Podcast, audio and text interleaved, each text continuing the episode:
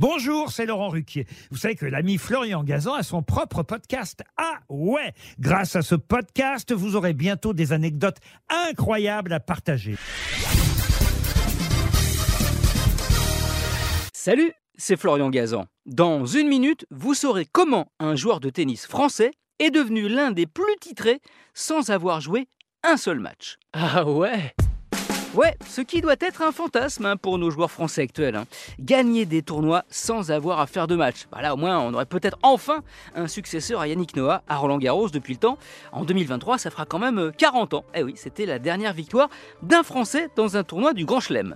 Cet exploit, être titré sans jouer, un de nos tennisman l'a réalisé dans les années 30. Ah ouais Ouais, il s'appelait Christian Boussu. Il était né à Hier, dans le Var, en 1908. Ça ne nous rajeunit pas.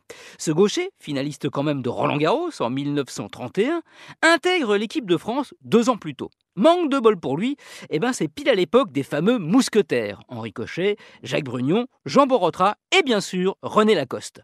C'est pour ça d'ailleurs que Christian Boussu était surnommé le cinquième mousquetaire.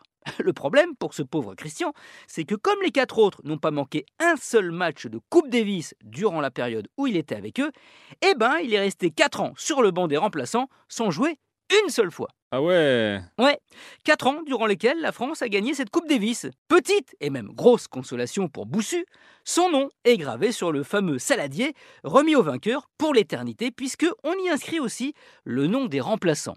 Ironie du sort, il a fini par jouer des matchs de Coupe Davis entre 1934 et 1938. Mais durant cette période, eh ben jamais la France n'a réussi à remporter une seule fois le saladier d'argent. Mais bon, hein, ça va, il l'avait déjà gagné quatre fois, c'est-à-dire autant que Guy Forger, Henri Lecomte, Yannick Noah et Joe Wilfried Songa réunis.